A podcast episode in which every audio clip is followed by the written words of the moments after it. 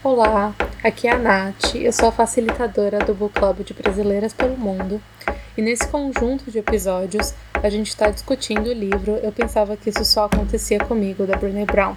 Espero que você aproveite os áudios e boa discussão para todas nós.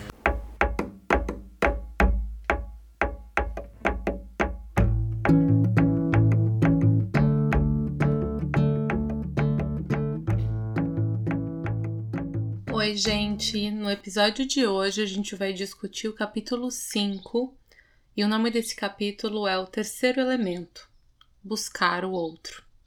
Nesse capítulo, a Brené traz vários exemplos e fala muito sobre como a gente dissolve essa barreira da vergonha e como a gente consegue seguir em frente, como a gente consegue chegar até o outro para poder compartilhar esta experiência. Uma das coisas que ela diz logo no começo do capítulo é que ser capaz de dissolver essa vergonha e seguir em frente é uma parte muito poderosa desse processo de cura, que é a gente aprender a ser vulnerável com o outro, a gente desenvolver a coragem e a compaixão necessária para fazer isso. Ela diz também, e que eu acho que eu super compartilho com essa ideia de que a gente quase nunca tem vontade de falar sobre a vergonha.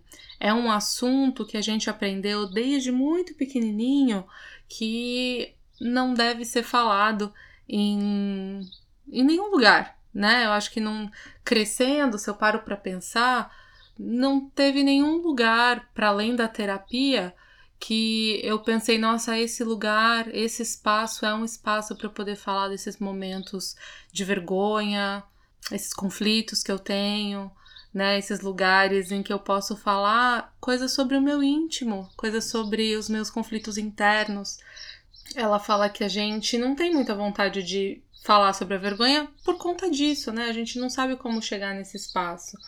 Mas quando a gente encontra, muitas vezes, que a maioria das vezes por acidente, quando a gente se encontra nesse espaço, ai, é de um grande alívio. Como é gostoso sentar com alguém numa conversa e poder falar de coração para coração.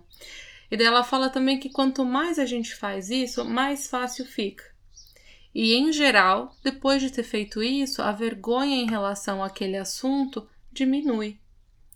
Então, é um pouco desse processo que a gente está tentando analisar, não só nesse capítulo, mas no livro como um todo, para que a gente possa cada vez mais tirar o estigma de assuntos difíceis e perceber a importância da gente ter espaços nos quais a gente se sinta confortáveis o suficiente para dar conta de falar o que a gente realmente pensa, quem a gente realmente é, quais são as nossas experiências de vida, o que, que é difícil para gente. É isso, a gente está construindo juntas esse espaço. Discussões do grupo, a gente tenta praticar esse espaço para que a gente possa chegar na vida e ter mais força para produzir, para criar esses espaços ao nosso redor. Às vezes não vai ter espaço pronto para gente, não a gente tem que criar mesmo, que ir lá na floresta cortar a árvore e fazer a mesa. Então é um pouco disso que a gente está tentando aprender. Como é que a gente cria esses espaços? Porque hoje eles não estão tão disponíveis para a gente.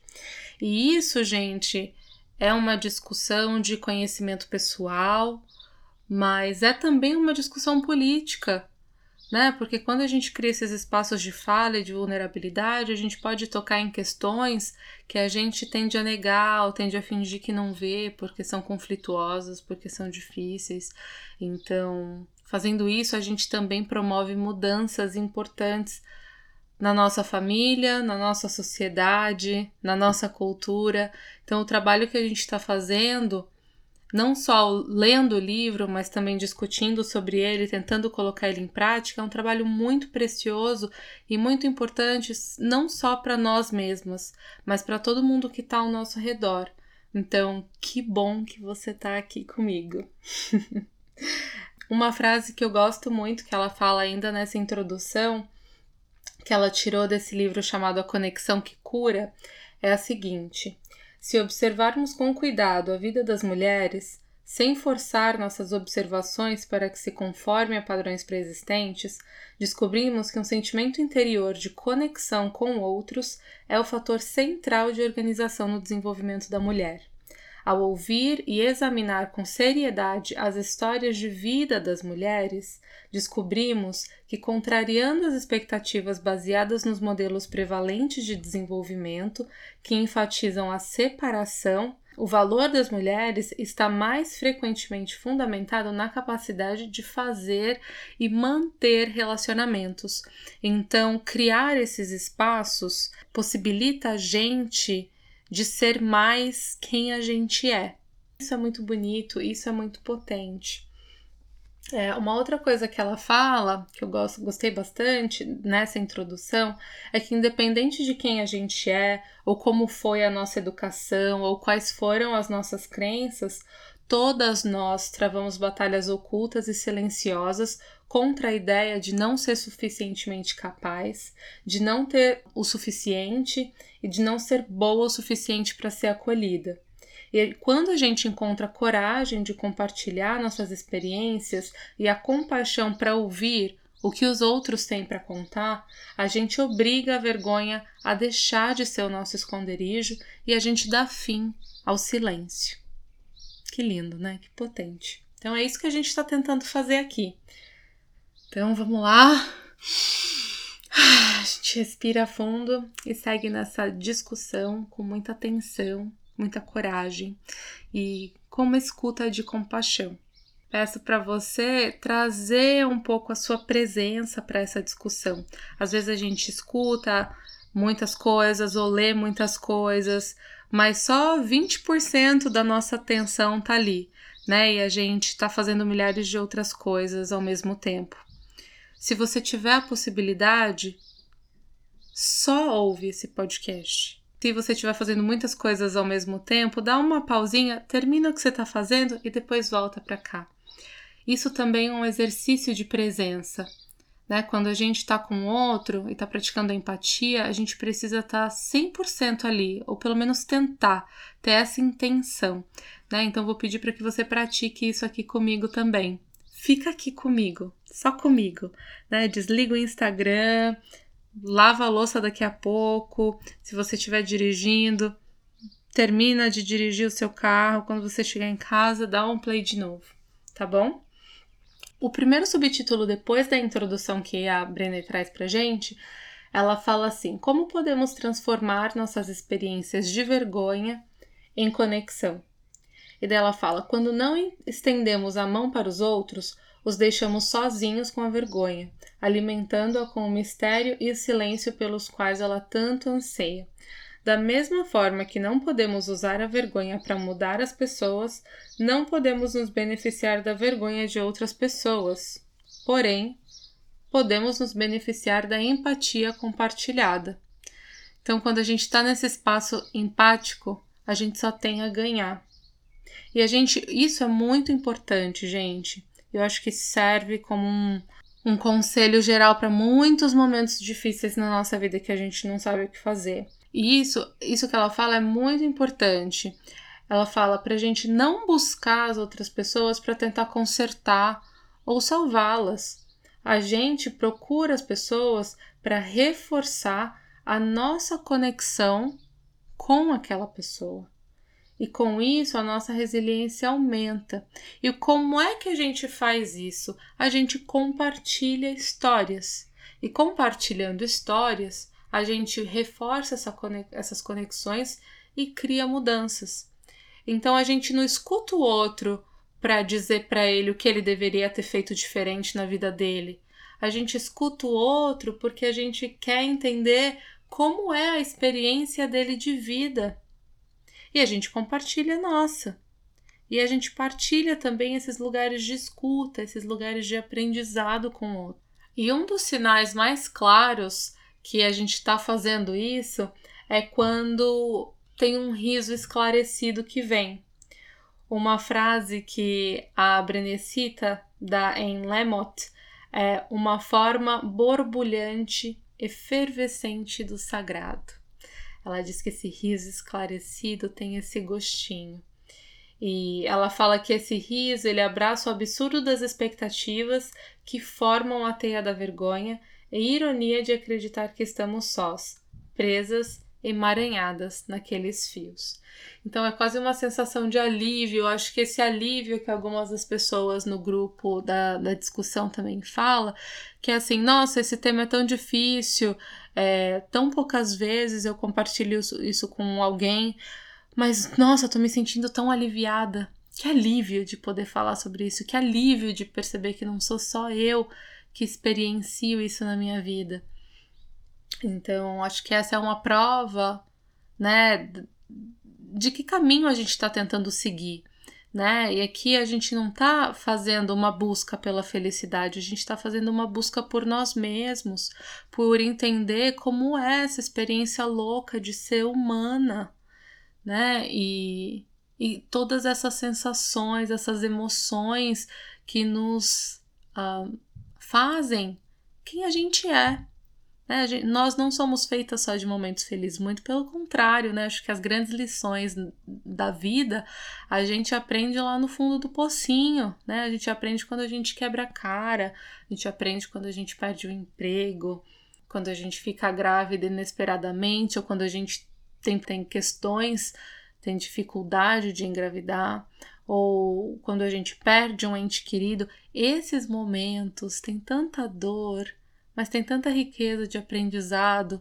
e tem tanta necessidade de conexão com o outro. Uma das coisas que a gente faz muito dentro da, do âmbito né, da psicologia, a psicologia foi construída muito em cima disso, de olhar para pessoas que tinham comportamentos atípicos, né, de olhar para loucura, de olhar para depressão, de olhar para borderline, para bipolaridade, que nem existiam nomes ainda, mas a gente olhava para essas pessoas e falava: nossa, elas funcionam de um jeito muito diferente da maioria. O que está acontecendo com essas pessoas, né? Como é que elas funcionam?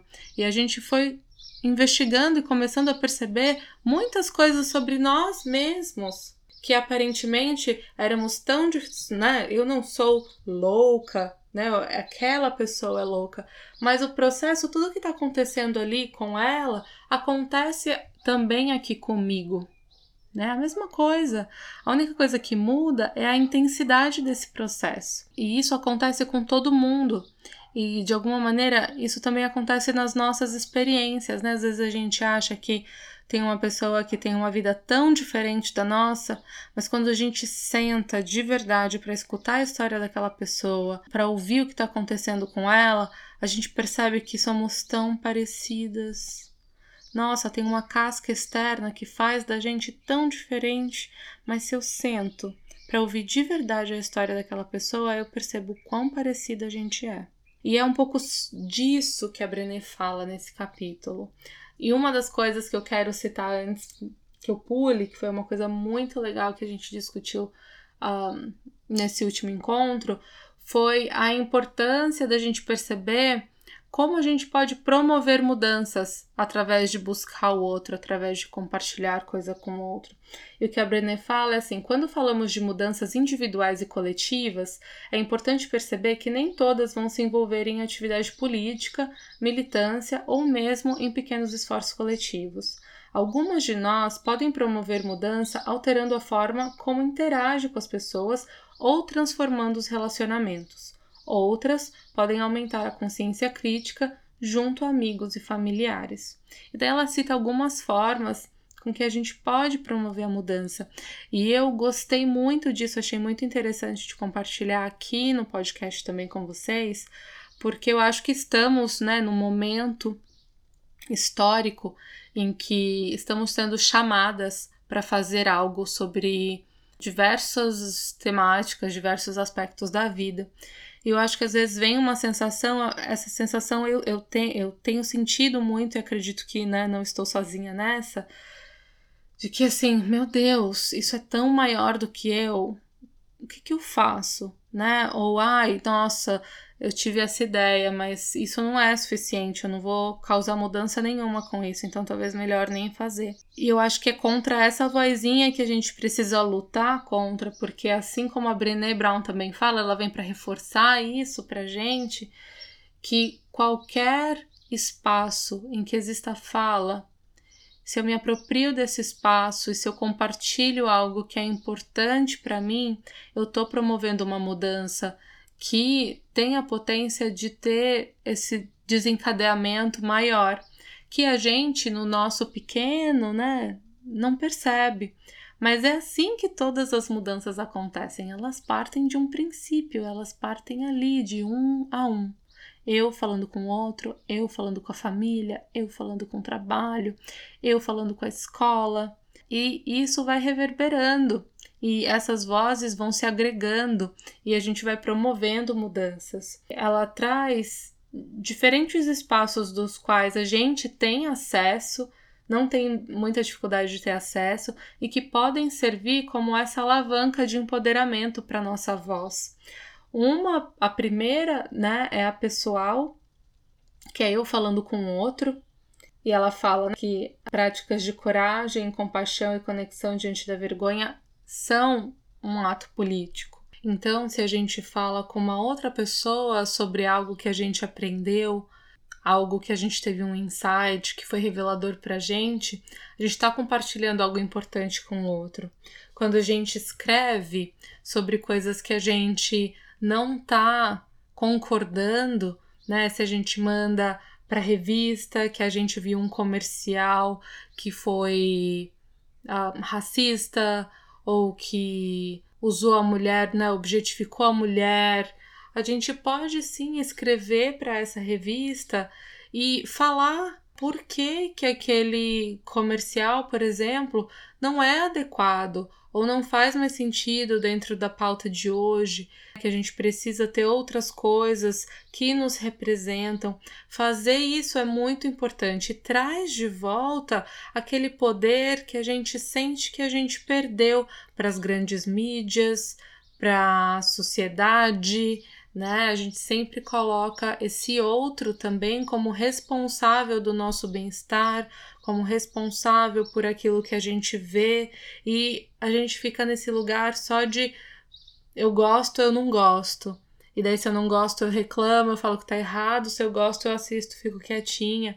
Mas eu não tomo nenhuma responsabilidade em termos de mudar aquilo né? E eu acho que a gente muda não só para a gente, mas também para as próximas gerações, né? E, e não é uma próxima geração abstrato, é para o meu filho, para o meu sobrinho, para o meu priminho, para todas as crianças da família, para as crianças da minha amiga que eu conheço. Esse é o futuro, essa é a próxima geração. Uma outra coisa que a gente pode fazer é olhar melhor, conhecer melhor as histórias dos candidatos e votar, né? E às vezes a gente fica muito preso uh, nas grandes eleições, né? Para presidente, para governador, para prefeito, mas a gente deveria tomar ter muita atenção, especialmente para deputados e senadores, porque são aquelas pessoas que estão representando muito mais a voz do povo,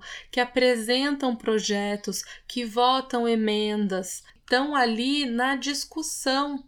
Né? Às vezes a gente olha muito para essas grandes representações e a gente perde o contato com eles de mudança tenho feito essa reflexão e tenho percebido o quão alienada eu, por exemplo, sou de todo esse processo.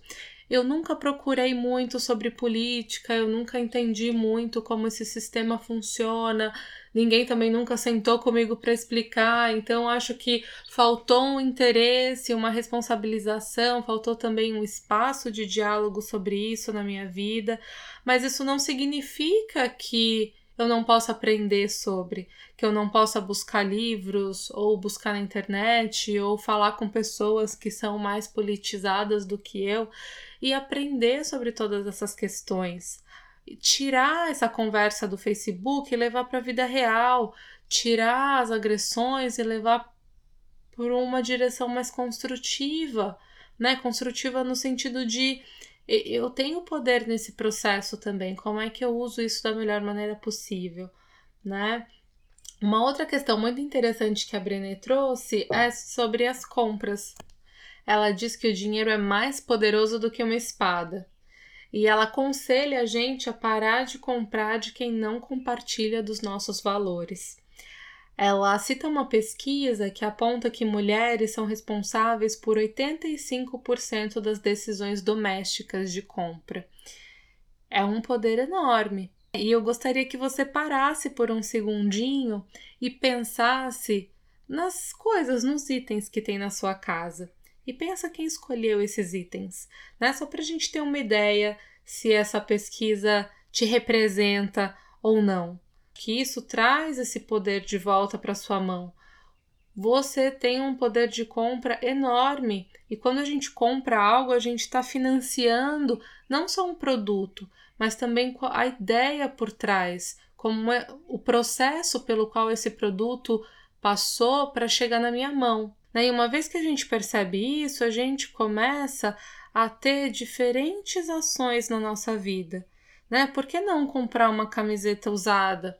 do que comprar uma nova de, de uma indústria que está explorando né, pessoas.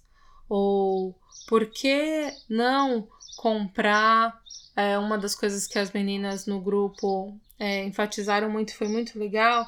Por que eu não compro um coletor menstrual ou um absorvente de pano e deixo de primeiro gastar dinheiro, né, todo mês com absorvente e também de jogar muito menos lixo no nosso meio ambiente. Às vezes a gente olha tanto na TV e fala: "Nossa, como é que eu posso contribuir para essa luta? Como é que eu posso contribuir positivamente para a questão da do climate change, né? Desse, dessa mudança climática que está acontecendo no mundo. Se eu paro de jogar absorventes no lixo, eu já faço uma boa parte disso. Eu já tomo essa responsabilidade para mim. Se eu reciclo, eu também tomo de volta essa responsabilidade para mim. Né? E, e, dentro desse papel a gente se sente mais empoderada, se sente menos alienada de todos esses processos e passa a ser construtora também das nossas escolhas e da nossa vida. E isso é muito potente, gente. Isso é muito bom. A gente precisa tomar de volta o nosso poder de escolha. E protestos, né? Ela também fala que o protesto ele tem uma função importante. E se você já participou ou se você tem a oportunidade de participar, é um espaço de luta, de reivindicação muito importante. Ok, essa é uma pausinha de avisos.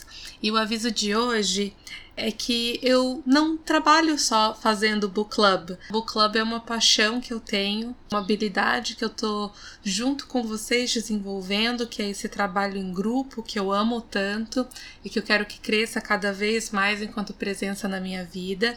E eu trabalho também com atendimentos individuais, como terapeuta e também como coach de transição para mulheres imigrantes.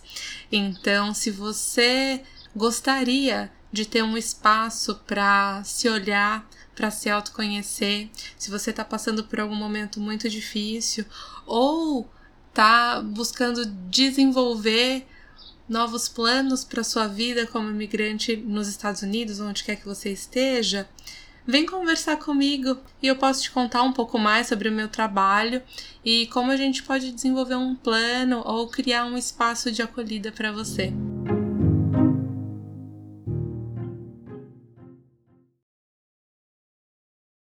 Mas uma das coisas que a gente enfatizou bastante também na discussão e que eu gostaria de trazer para cá é sobre as barreiras ao tentar buscar o outro. Né? A Brené, nesse capítulo, fala de duas barreiras.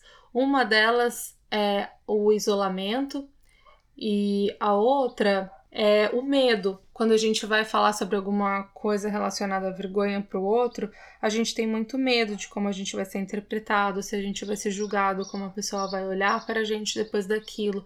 E é sobre isso um pouquinho que a Brené fala, Mas antes disso, ela, ela compartilha uma história que, que eu vou deixar para quem lê o livro, que é da Jennifer e da Tiffany, uma história muito legal que exemplifica muito bem essa dificuldade que a gente tem de uh, compartilhar os problemas de família, os conflitos, e da gente conseguir mesmo entrar nesse espaço em que a gente pode mostrar para o outro, tirar essa máscara que a gente usa no cotidiano e mostrar para o outro quem a gente é.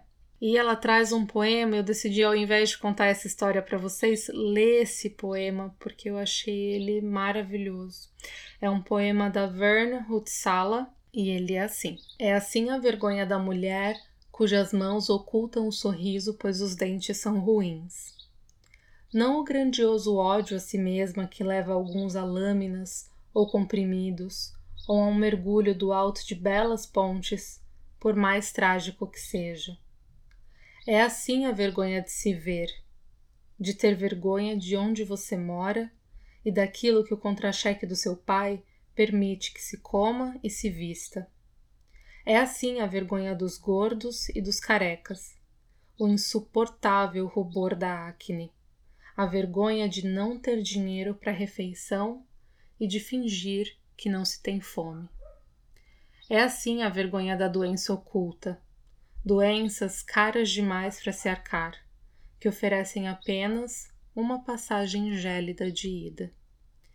É assim a vergonha de ter vergonha, o nojo diante do vinho barato que foi bebido, da lassitude que faz com que o lixo se acumule, a vergonha que lhe diz que existe outra forma de vida, mas que você é tola demais para encontrá-la. Assim é a vergonha real, a maldita vergonha, a vergonha chorosa, a vergonha criminosa, a vergonha de saber que palavras como glória não fazem parte do seu vocabulário, embora entulhem as Bíblias que você ainda está pagando. Assim é a vergonha de não saber ler e fingir que sabe. Assim é a vergonha que provoca medo de sair de casa, a vergonha dos cupons de descontos no mercado, quando o vendedor demonstra impaciência enquanto busca o troco. Assim é a vergonha da roupa de baixo suja, a vergonha de fingir que seu pai trabalha em um escritório como Deus pretendia para todos os homens. Assim é a vergonha de pedir aos amigos que a deixem diante de uma bela casa do bairro e de esperar nas sombras até que partam antes de caminhar até a desolação de seu casebre. Assim é a vergonha por trás da mania de possuir coisas, a vergonha de não ter calefação no inverno, a vergonha de comer ração para gatos, a vergonha profana de sonhar com uma casa e um carro novos e a vergonha de saber como são mesquinhos tais sonhos. Potente, né? Eu acho que em algum momento esse poema fala com todos nós. Né? Ele descreve alguma vergonha que em algum momento a gente já teve. E eu, particularmente, me identifiquei muito com esse poema porque né, eu, eu venho de uma família muito humilde e eu tive bolsa, né, através de cotas e fui estudar numa faculdade muito elitista na PUC de São Paulo. E e tá nesses dois ambientes me trouxe muita vergonha. Eu fui perceber recentemente que eu tinha vergonha de dizer que eu morava no Jardim Ângela. E por muito tempo eu não falei, eu falava, ah, eu moro perto de Santo Amaro. Eu moro ali no Guarapiranga, né? Eu acho que quem for de São Paulo sabe alguns desses bairros. Mas eu tinha muita vergonha de dizer que eu morava no Jardim Ângela porque era um bairro que estava muito ligado à criminalidade. E, e perceber isso hoje, né? E poder falar sobre isso sem um medo é tão estranho, mas tão bom ao mesmo tempo, porque qual o problema de eu morar lá? Né? Morar lá não me faz menos ou mais do que ninguém. Fala sim das oportunidades que eu tive, falam sim do porquê que eu estava sendo cotista naquele lugar, né? Mas não fala da minha capacidade, não fala da minha inteligência, não fala da minha história, né? A nossa história vai para muito além dos estereótipos que a gente tem, para muito além das características que nos definem a nossa volta, das caixinhas que colocam a gente dentro. E eu acho isso muito importante de ser falado abertamente, porque a gente tem aí sim a possibilidade de olhar para o ser humano para além das categorizações que a gente faz. Então, acho que essa é uma das importâncias da gente respirar fundo e ser corajoso mesmo e dar a nossa cara tapa, porque a gente precisa sair desses quadrados, eles nos aprisionam, eles nos fazem mal. E eles nos colocam nesse espaço de isolamento que a Brené fala tanto, né? E uma das coisas que ela fala é que nós somos aquela gente, né? Somos o outro que temos medo de encontrar. Né? Em algum momento, e é isso que eu, eu gostei muito dessa fala dela, eu vou até é, ler para vocês. Ela fala assim: para a maioria de nós, falta bem pouco. Falta um contra-cheque, um divórcio, falta um filho dependente de drogas, um diagnóstico de doença mental, ou uma doença séria, uma agressão sexual ou uma bebedeira, uma noite de sexo desprotegido, um caso amoroso, para a gente se tornar aquela gente aqueles que a gente não confia, que a gente sente pena, com quem a gente não deixa nosso filho brincar, aqueles com quem coisas ruins acontecem, aqueles que a gente não quer na nossa vizinhança. Que, que pensamento segregador. E quando a gente pensa, fala, nossa, que ruim pensar assim, né? Mas a gente pensa assim o tempo inteiro, a gente olha para o outro como um estranho, a gente projeta no outro tudo que a gente não quer reconhecer na gente mesmo. Então a gente coloca, né, essa, esse adesivo no outro de é com você que vai acontecer as coisas ruins, comigo não. Mas aí quando acontece com a gente, é muito comum a gente ouvir essa frase. Eu imaginava que isso nunca ia acontecer comigo. É, gente, as coisas acontecem com a gente. E acontece na hora que a gente menos espera. Né? Acho que um exemplo que eu posso compartilhar da minha vida pessoal com vocês é o falecimento do meu pai. Né? Ele estava bem, ele estava ótimo. Ele tinha algumas coisas, né? Meu pai tinha diabetes, já tinha feito uma cirurgia do coração, mas ele estava em acompanhamento, ele estava estável. E aí vem uma infecção súbita e em três dias ele faleceu. E, e a gente pensa que isso só acontece com o outro, mas acontece com a gente, acontece quando a gente menos espera. Então, né, é importante a gente olhar para isso. É importante a gente perceber que a gente não está tão protegido assim. E se a gente dá conta de falar sobre essas coisas com o outro, a gente desestigmatiza essas histórias, a gente passa a ser mais humano de novo. Acho que a gente está precisando mais disso nas nossas vidas, nas nossas relações.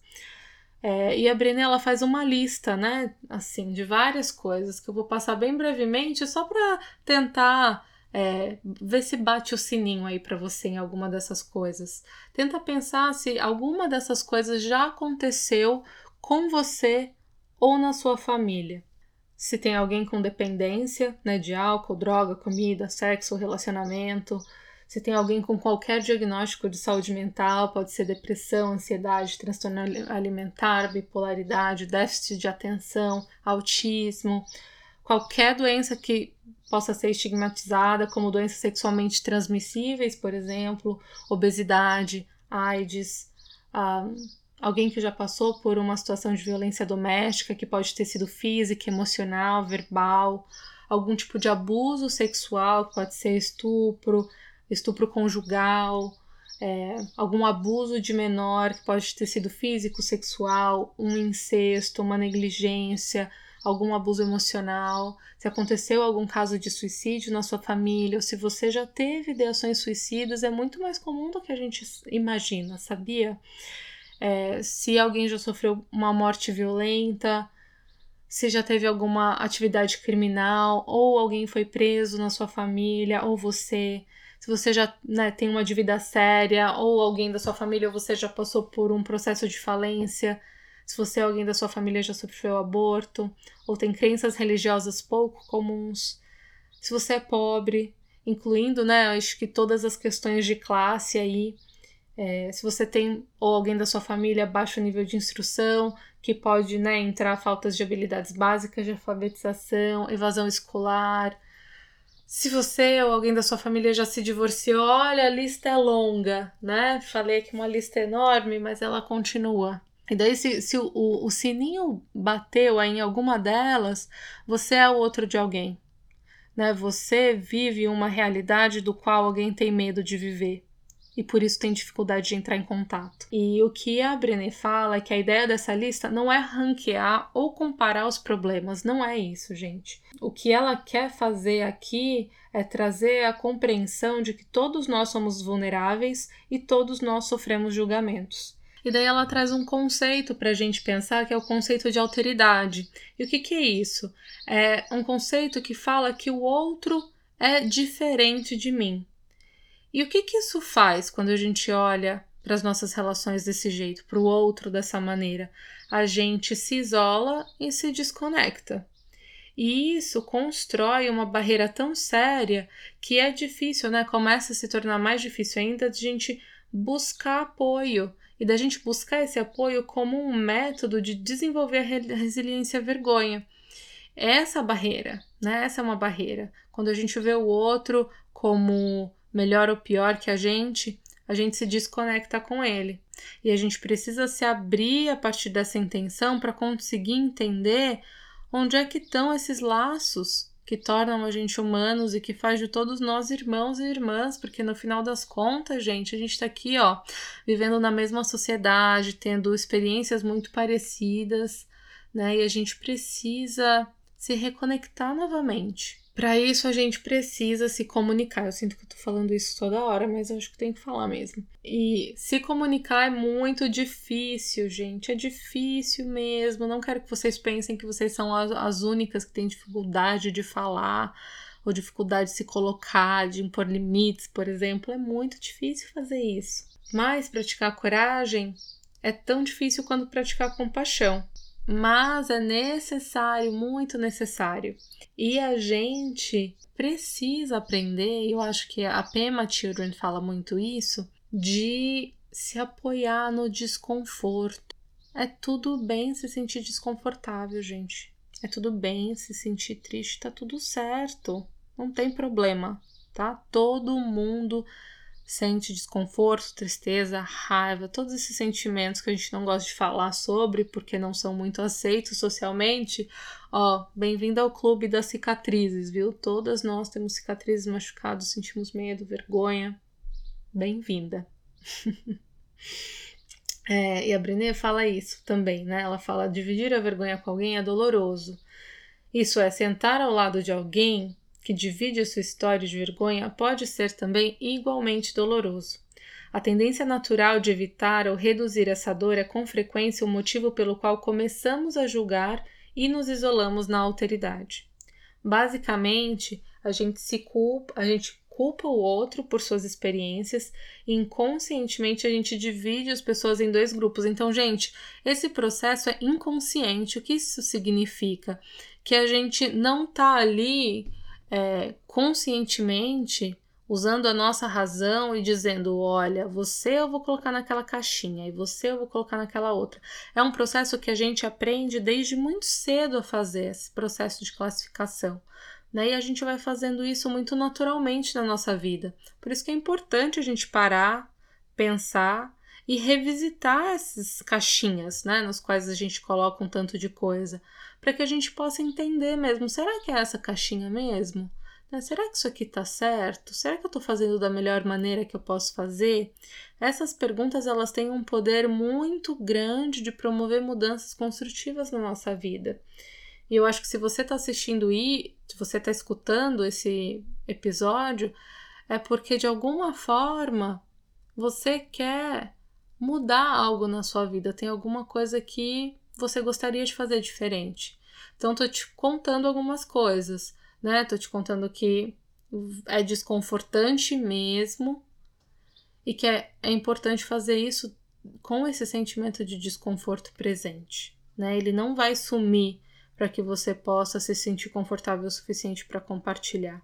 Você precisa encontrar uma pessoa com, qual você, com quem você confia, você precisa ter um espaço, né, que seja propício. Você não vai discutir isso no meio da balada com a sua amiga, né? Tem que ter um espaço que respeite esse momento de desconforto, porque ele vai estar presente e vai precisar daquele respiro fundo, daquele olho no olho, e aí você começa, daí você fala, ou você escuta, né? Mas é, é assim que acontece, gente. Tem uma tensão no ar, tem um frio na barriga, tem um desconforto.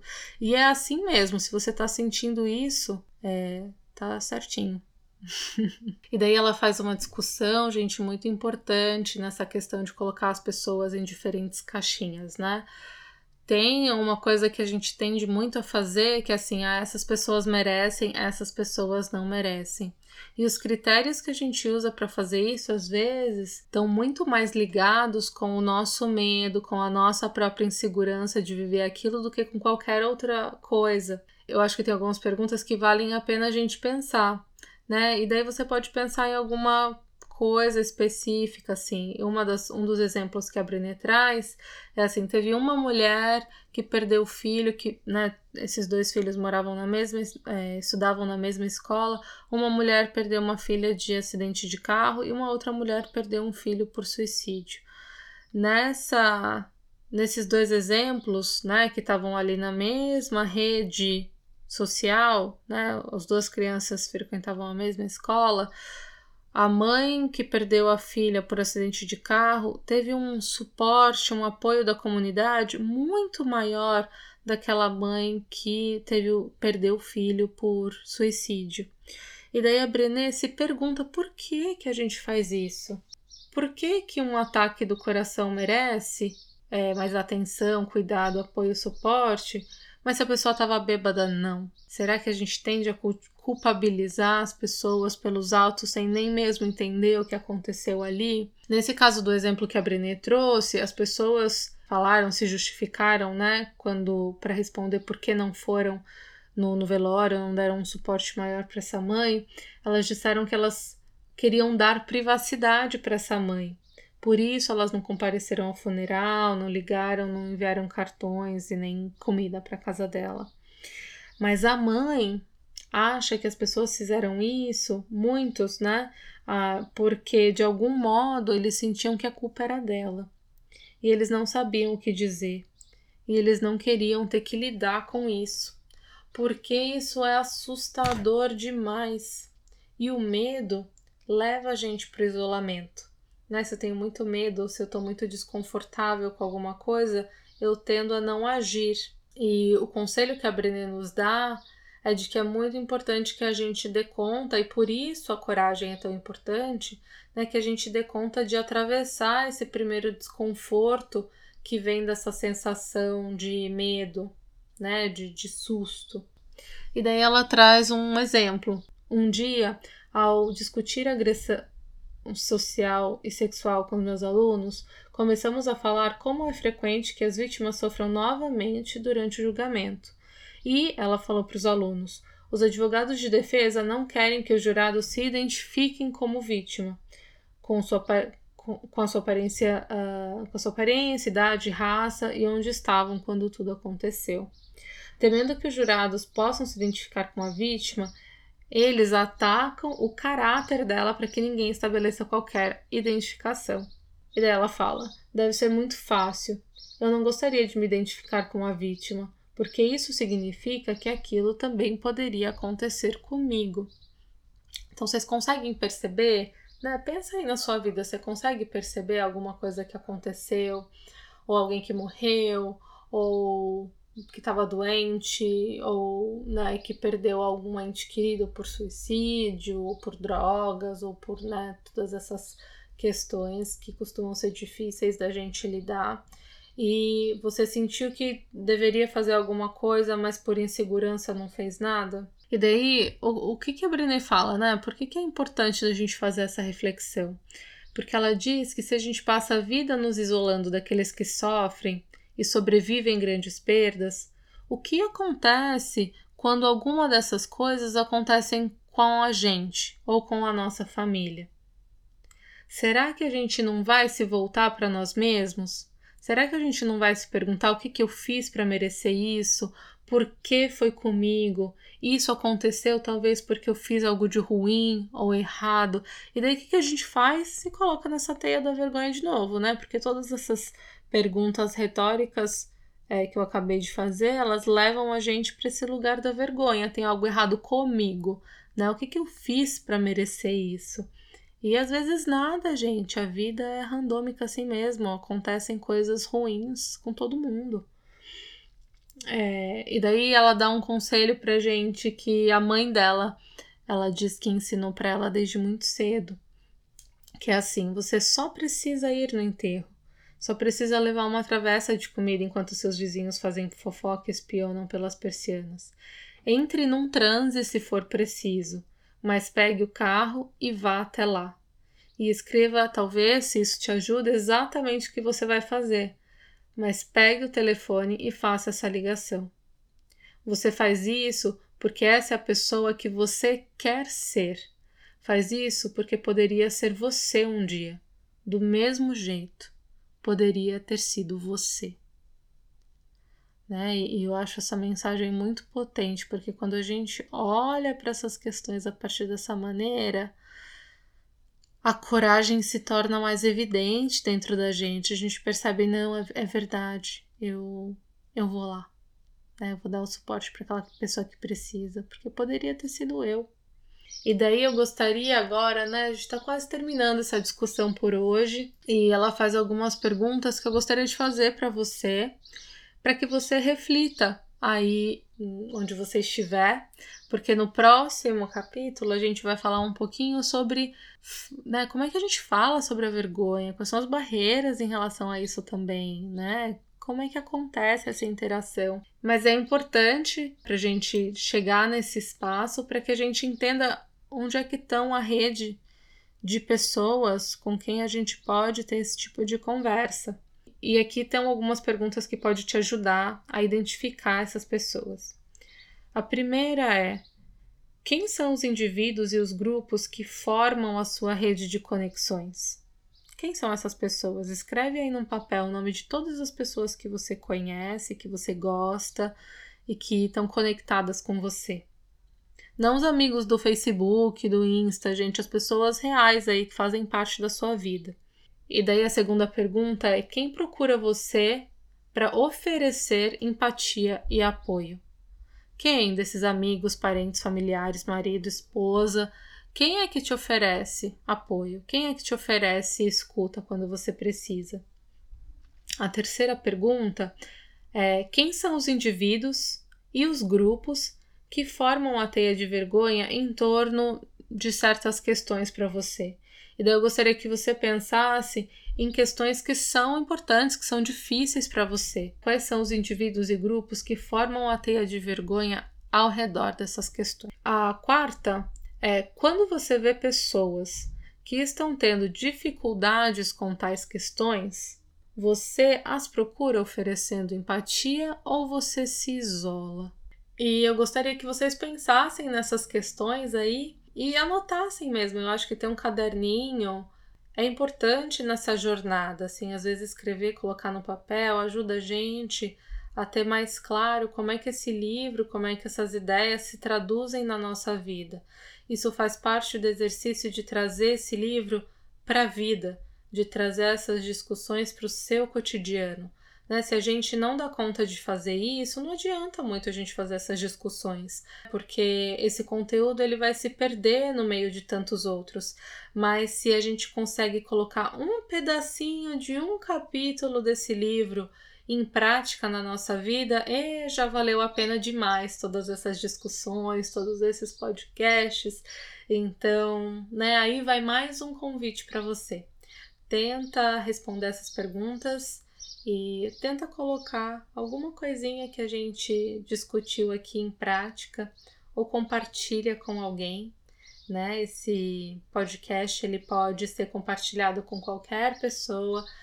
Então, se você sentir que que ele também falou sobre algo importante que você quer que essa pessoa que te dá apoio, que te escuta, pode se apropriar também, pode aprender.